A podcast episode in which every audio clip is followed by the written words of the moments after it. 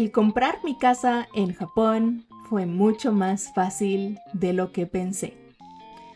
Sellito por aquí, contamos billetes por acá, nos tomamos el té de la buena suerte y párale de contar.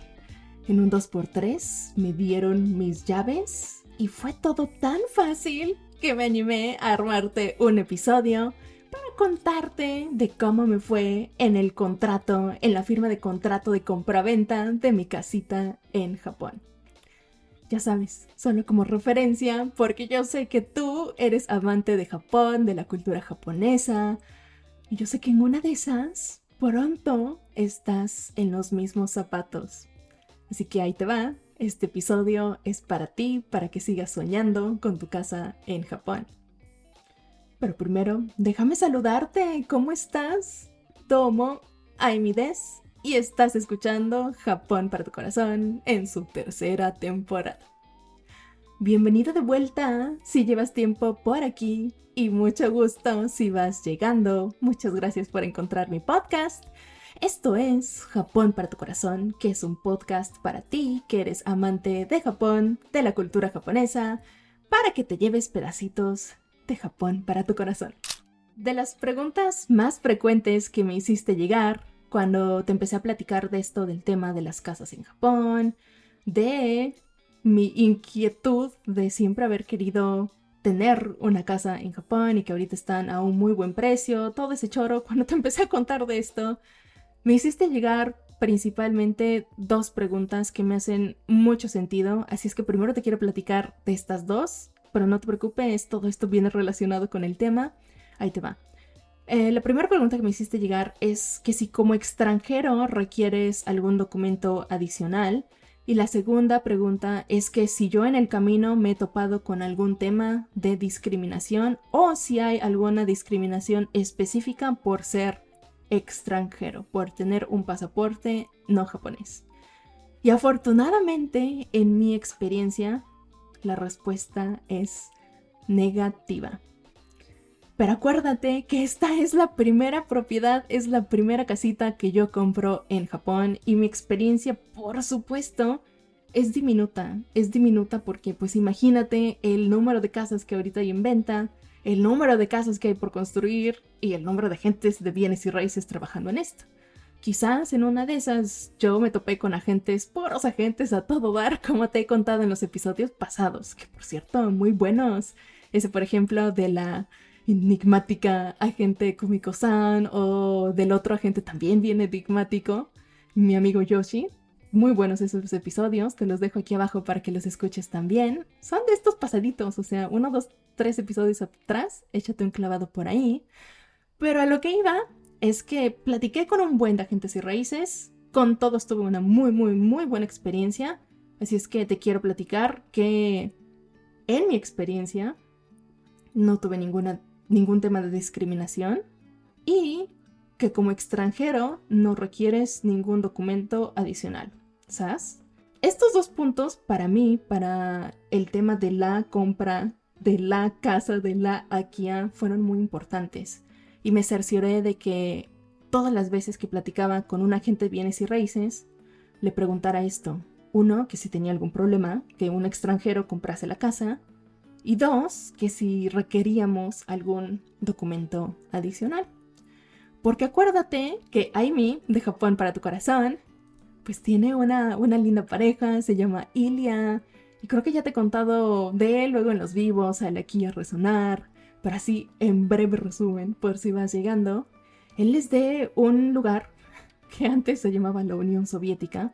Hoy en día el lugar de donde él es es un país que se llama Tayikistán.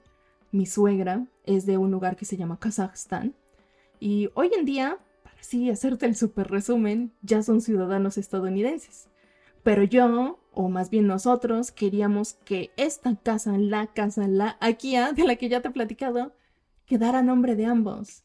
Así es que para nosotros era súper importante, pues en un sentido, que tuviera el nombre de ambos ahí. Ya decíamos, pues si hay algún tipo de discriminación, como pues todos, este, me habían preguntado de, oye, Aimi, ¿no discriminan? O, Aimi, dicen que a los extranjeros no les venden las casas en Japón, ¿ya sabes? todos así me andaban, pues mandando mensajes, mandando mensajes, así es que también a mí me entró la cosquilla. Ya hasta en casa lo habíamos platicado, oye, pues está bien si en alguno de los casos la casa que nos encanta, pues nos dicen que solo a nombre de Nacional, me, dice, pues me da igual, o sea, lo mío es tuyo, lo tuyo es mío. Le digo, pues sí, pero ¿qué crees? Ningún problema. Todos los agentes con los que platicamos no nos pidieron ningún documento adicional para él. Y, y, y, y todos los agentes bienes y raíces nos dijeron, o sea, bienvenido, con que tengas el capital, con que estés interesado genuinamente en comprar la casa, en adquirir esta propiedad, adelante. Y con todos tuvimos una súper buena plática, una muy buena experiencia. Si es que solamente el paréntesis te quería hacer, ninguna discriminación, todos los documentos fueron iguales para nacional y para extranjero y nos pidieron únicamente tres cositas. Ahí te va. Una copia de tu identificación. ¿Qué acta de nacimiento, qué acta de matrimonio? Nada, solo tu identificación oficial, que pues nosotros llevamos el pasaporte, una copia del pasaporte, segundo documento que nos pidieron fue un comprobante de domicilio, que si vives en Japón, para las personas que residen en Japón, hay algo que se llama Jumingyo, pero pues nosotros como vivimos en el extranjero, nos pidieron un comprobante de domicilio notariado por el gobierno local donde vivimos, que ya te he contado que vivo ahorita en California, y que ésta estuviese traducida al japonés. Y ya, estos tres documentos en este caso, o sea, identificación, comprobante de domicilio y la traducción de ese comprobante de domicilio notariado. Y el dinero, o sea, cuatro pues, ¿sale? Identificación, comprobante de domicilio, la traducción del mismo y el dinero. Del resto se encargó la agente de bienes y raíces, ya te he contado de ella, Kumiko-san. Y por cierto, el día del contrato nos trajeron a, un abogado quien iba a hacer el registro del cambio de nombre de la propiedad en las oficinas gubernamentales. Ellos se encargaron también de traernos las copias de los contratos, de, de pedir algunos, hay como unos, unas estampitas que se deben pedir para cuando haces algún trámite de gobierno en Japón. Bien curioso, luego te cuento también de esas estampitas. Las pones también inclusive cuando recibes algún monto de dinero como recibo de pues sí, como un documento de, recibo oficial. Para hacerlo oficial le pones una estampita, ¿tú crees? Estampa así como de las de las de postal, que por cierto se consiguen en una oficina postal. Bien interesante, me hace falta todo un episodio de eso, pero ellos trajeron las estampitas también, por supuesto nos la cobraron, pero de todo se encargaron ellos. O sea, yo literal solo mandé la copia de nuestras identificaciones traía los, los sellos para hacer como la firma de contrato, que ahorita te platico de los sellos, bien importante, y el, comprobante de, domicilio notariado. Y la traducción es lo único que yo llevaba. Ah, pues ni siquiera lo llevaba, se los mandé por email, haz de cuenta. Así es que yo venía solo con mi persona y el, y el dinero. Porque, bueno, ahorita te cuento que me hicieron llevar. Bueno, no me hicieron llevar, pero llevé el dinero en efectivo porque me, me sugirieron hacerlo. ¿Tú crees? Bueno, ahorita vamos para allá. Ahorita te quiero contar del sello. Ahorita te cuento también de, de, de, de, del té. El té, bien importante. El té que te cuente de esto. Y también te quiero contar de los billetes, de esto de, del efectivo. Pero primero el abogado. El abogado estaba ahí con nosotros y empezamos a hacer pues la lectura porque dentro del contrato vienen como las condiciones de cómo nos están entregando la casa, que nosotros aceptamos que la casa está en esas condiciones. Acuérdate que desde que platiqué con Komiko-san me estaba contando que pues las tuberías tenían problema, que los pisos tenían problema, que el techo tenía problemas también, o sea, todo eso detallado en el contrato. Lo leímos todo juntos y pues ya que fuimos terminando, me empiezan a decir en dónde van las firmas. Que sabrás, o ya te he contado en alguno de mis videos, por ahí de los videos cortos, si no, si no lo has visto, te lo dejo aquí abajo para que vayas a verlo. En Japón, generalmente cuando tenemos documentos oficiales o documentos pues importantes como cosas de banco o ese tipo de trámites, cada quien cuando se hace adulto se manda a hacer su sello generalmente con su apellido y todos los documentos oficiales. Los firmamos o los sellamos más bien ah, en lugar de, de la firma como posiblemente se hace en tu país. Pero a ver, primero cuéntame, ¿en tu país son sellos o son firmas? Yo creo que son firmas, ¿verdad? Pero bueno, déjame un comentario si me estás escuchando por YouTube y si me estás escuchando por otra plataforma de podcast. Pues dirígete a mis otros medios sociales que me encuentras como arroba Japón Corazón, todo junto y sin acentitos. Pero bueno, de, regreso al tema, te decía de los sellos. En, los, en la mayoría de los casos, pues uno se lleva los sellos, que nosotros llevamos nuestros sellos, porque pues yo tengo mi sello desde hace años, tengo cuentas de banco, tengo documentos que sellar, así es que yo me mandé a hacer mi sello, ¿cuándo habrá sido? Pues por ahí de mis 20. Y, y, mi pareja también tiene su propio sello, resulta, porque creo que ya te he contado, él vivió varios años en, en Japón, en la región de Saitama, unos cuatro años, dice. Así es que también dice que su compañía, la compañía con, con la que laboraba, le mandó a hacer su sello, ¿tú crees? Así es que yo llevaba bien, pues bien apuntada, bien aplicada nuestros sellos, pero ¿qué crees? De repente el abogado me dice, y fírmale aquí. Yo, oiga, disculpe, señor, porque ya sabes, era un abuelito bien honorable, el abogado. Yo creo que ya como en sus años de retiro, ¿eh? O sea, bastante como lento, amable el señor. Y me dice, oh, ¿tienes sello? Todo sorprendido, súper lindo. Le digo, sí, sí, sí, sí tenemos sello. Y le pregunté, oye, pero entonces las personas que carecen de sello, ¿tú aceptas la firma o más bien el, gobierno acepta firmas? Y me dice, voy a intentar hacer su voz. Me dice, oh, sí, solo pedimos que nos hagan aquí el, nombre así con su puño y letra y que lo pongan dentro de un círculo. Me dice, ¿tú crees? Yo sé, wow también Japón va evolucionando en esos sentidos. Me quedé como, pues quedé satisfecha con esa experiencia porque esto quiere decir que poco a poco Japón también va evolucionando. Yo creí que esto de los sellos iba a tardar en cambiar, pero al parecer ya, ya está sucediendo, ¿sale? Pero bueno, así es que lo que te quería decir con esto del sello es que tú tranqui con el sello. Si no tienes sello, no hay ningún problema si quieres comprar tu casita en Japón, probablemente con la firma así a puño y letra, te lo van a aceptar más porque seguramente vas a presentar tu pasaporte como documento oficial y ahí dentro del pasaporte tienes tu firma en la misma página donde está tu foto. Al menos en mi caso eso está. Así es que pues me dice el abogado, un abogado en Japón, que esto es aceptado por las oficinas gubernamentales inclusive. ¿Sale? De eso te quería contar en el tema del sello, pero ahora vámonos a esto de los billetes. Porque sí, me hicieron llevar la lana en efectivo. Y ya lo dije otra vez, me hicieron, pero la verdad es que únicamente me lo sugirieron, pero fue una experiencia interesante, así es que quiero platicártela. Cuando les dije, cuando fuimos a ver la casa, cuando conocimos a Kawasaki-san, le pregunté pues llegó esto, el tema del dinero, pues por supuesto, llega, ¿no? O sea, y, luego la lana como te la traigo. Y me dijeron, pues mira, claro que sí, tenemos una cuenta de banco, nos puedes hacer una transferencia, pero, me dice Kumiko-san, pero, ya sabes, con su voz me dice, pero, si puedes traer el efectivo, pues nos daría mucho gusto. Y yo así de, bueno, o sea, si ya te dicen que les daría mucho gusto que se los llevaras en efectivo, pues creo que es señal. Así es que dije, pues así como Kumiko Sandiga, yo lo hago. y llevé el dinero en efectivo, ¿tú crees? Que ahí su hermano nos ayudó al, momento cuando le entregué el dinero de hacer el conteo. Ah, mientras nos tomábamos, por cierto, nuestros sorbos de té, que por cierto, váyate, que me preparó Kumiko-san. Yo al momento del primer sorbo quedé, inclusive antes, porque este té, que es de hecho un té de la suerte en Japón.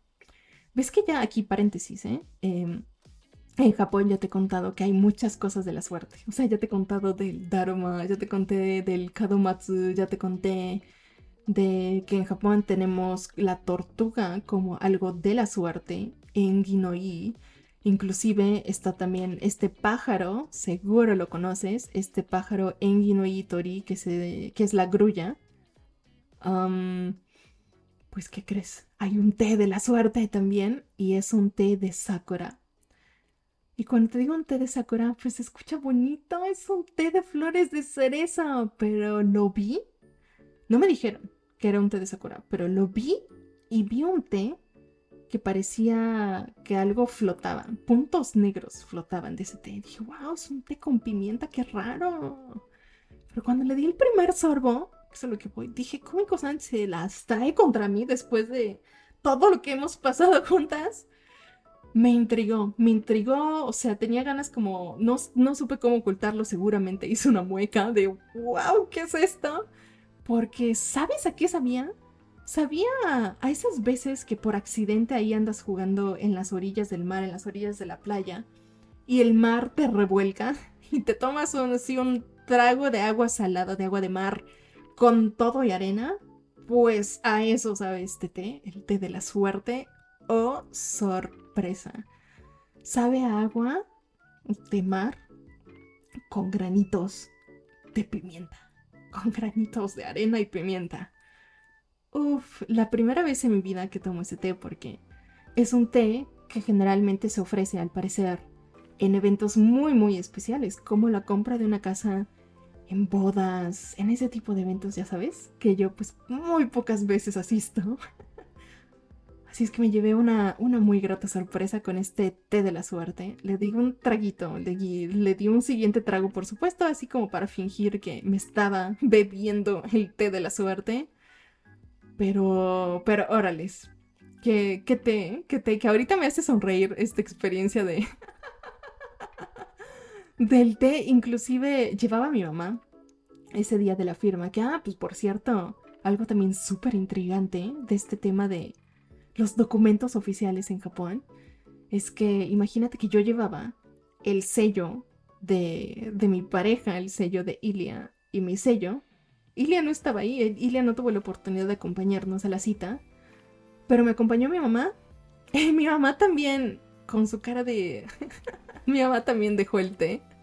Que por cierto, mi mamá se lleva el galardón de oro en este, en este tema. Muchas gracias a mi mamá aquí, te lo doy de manera pública. Yo sé que me escuchas. Muchas gracias por acompañarme ese día. Muchas gracias también por chutarte el té salado.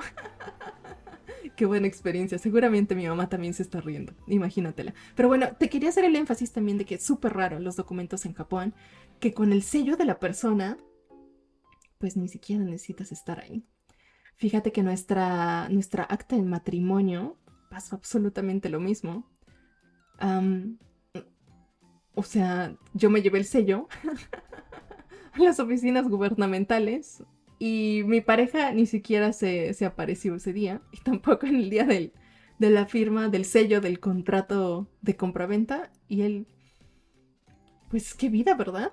Qué vida, pero también qué problema, porque yo me imagino, imagínate también los fraudes que puede haber con esto. O sea, me, me robó el sello de X persona, voy y digo, ah, sí, esta persona está de acuerdo y por eso me, prestó su sello. ¿Verdad? Como, ¿qué, tú, qué opinas de esto? Déjame un comentario también si se te hace peligroso. Yo creo que pues en Japón quizás funciona todavía porque es un país como de mucha confianza, de, de, menos acciones negativas, pero yo creo que en otro país esto sería un tema de no, no, no, no, no, no, no, yo creo que por eso no existen los sellos en otros países, ¿verdad? En fin, en este episodio te quería contar del sello, porque se me hizo súper interesante contártelo, siento que es único de la cultura japonesa. Quería, quería contarte también de los billetes, que pese a que existen tantas, tantas formas electrónicas hoy en día, tuve que llevar el efectivo. Y hablando de efectivo, déjame te cuento ¿Cómo me fue en el tema de cuánto me costó la casa? Porque yo sé que te interesa. El precio de la casa creo que ya te la conté en alguna ocasión, pero siempre me has preguntado también del tema de los impuestos. Y fíjate que este show de los impuestos del año corriente me salió en ni más ni menos que 250 dólares estadounidenses al tipo de cambio de hoy, que hoy te estoy grabando el episodio a 5 de mayo. Por cierto, Gogotsu Itsuka Koinobori es el Día del Niño en Japón. Muchas felicidades a todos los niños y niñas que me escuchan el día de hoy. Pero 250 dólares estadounidenses me salió el impuesto a la propiedad de esta casa en Saitama, Japón, del año corriente. Y tú dirás, pues el impuesto, una gangaimi. Pero a ver, cuéntame de los otros gastos. Y así que ahí voy a contarte de los otros gastos. Lo más caro fue la cuota de registro, o sea, la cuota del abogado. En total fueron alrededor de unos 1.600 dólares estadounidenses al tipo de cambio actual. Esto englobó tanto el registro en las oficinas de gobierno, más la cuota del abogado, más las estampitas y todo esto que, te cuento los documentos oficiales, las estampas como postales, todo eso englobado nos salió, o sea, como los otros gastos serán 1.600 dólares estadounidenses. Y la casita ya te he contado que nos salió en menos de 10.000 dólares, así es que nos costó todo este trámite, incluidos los impuestos y otros gastos, y ni más ni menos que 11.000 dólares y cachito. Haz de cuenta que unos 11.000 dólares y 500 dólares, ¿será? Se me, se me hizo, se me hizo buen precio. ¿Tú qué crees? Cuéntame, ahí está la cajita de comentarios, toda para ti. Si gustas escribirme un mensaje, también acuérdate, arroba Japón Corazón, todo junto y sin acento. y de esto te quería contar el día de hoy. Mi mensaje en este episodio es no te rindas con cualquier sueño que tengas ahí enfrente. Yo sé que de repente te estoy diciendo así el mensaje, pues de ¡pum! ¿no? Pero ahí te va. Es que yo personalmente desde muy chiquita soñé con tener mi casita en Japón y luego empiezas a escuchar cosas alrededor que te dicen súper difícil, o sea, los impuestos altísimos. Esto es, o sea, te, te leo cuántos comentarios tuve de que los impuestos son altos y todo es un fraude.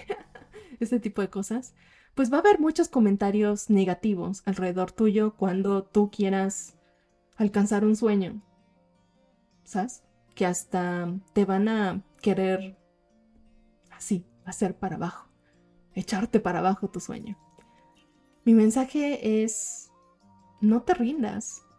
El camino para llegar hasta aquí, pues han sido años, han sido años de perseguir mi sueño de tener mi casita en Japón, pero pues aquí estoy, con mi bocado de té salado, claro, pero logré cumplir, sellar con tinta roja mi contrato de compraventa de mi primera casa en Japón. Si es que, si tienes un sueño, no te rindas y sigue trabajando hacia él. Si te gustó este episodio, me encantaría que te lleves más de la cultura japonesa escuchando otros episodios del podcast. Vas a escucharte este otro episodio referente a alcanzar tus sueños, tus objetivos. Tengo varios episodios acerca del tema. Está el episodio de Dharma, está el episodio de el tener un kanji para alcanzar tu sueño. Por ejemplo, yo te decía que mi kanji del año es sueño. Yume, alcanzar mi sueño, ese era mi propósito del año, pues mira, ya lo ando cumpliendo. Estos episodios están en la tercera temporada, te voy a dejar los links aquí abajo para que pases a escucharlos. Y ya empezamos, ¿tú crees? Con la remodelación con Kawasaki-san le fui a dejar las llaves, platiqué con él, de eso te voy, a te voy a estar contando de eso en los siguientes episodios. También ya voy a empezar a intercalar episodios también de la cultura japonesa nuevamente. Nos andamos escuchando pronto. Por el momento recuerda que Japón para tu corazón es un podcast para ti que eres amante de la cultura japonesa, para que te lleves pedacitos de Japón para tu corazón. Ojalá te haya gustado este episodio. Muchas gracias por escucharme hasta aquí. Recuerda que me ayudas así enormemente si me ayudas compartiéndole este episodio o algún otro episodio que te haya gustado a ese amigo, a esa amiga, a esa comadre, a ese compadre que le gusta Japón. Y por aquí nos vemos muy pronto en otro episodio. Mata, Bye bye.